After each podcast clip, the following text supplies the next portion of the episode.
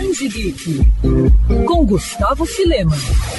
Um fenômeno dos anos 90 e dono de uma legião de fãs, Sailor Moon está de volta. Já estão disponíveis na Netflix os dois filmes de Sailor Moon Eternal. Os longas foram lançados após quase cinco anos, desde o final da terceira temporada de Sailor Moon Crystal, reboot do anime que marcou toda uma geração. Os filmes receberam a missão de adaptar um dos arcos menos populares do mangá que deu origem ao desenho. Para quem não conhece ou não lembra, a trama por trás do anime da graciosa guerreira conta a história de Serena Tsukino, uma garota medrosa que descobre ser uma guerreira descendente de um reino na Lua. Em sua missão contra inimigos, ela conta com algumas aliadas, a Sailor Mars, Sailor Mercury, Sailor Júpiter e Sailor Venus. Mas fique tranquilo, a primeira parte do novo filme tenta explicar um pouco sobre cada integrante, assim como suas aspirações e medos, além de criar expectativa para um grande embate entre o grupo de heroínas e o time de vilãs.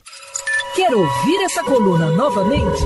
É só procurar nas plataformas de streaming de áudio. Conheça mais dos podcasts da Band FM Rio.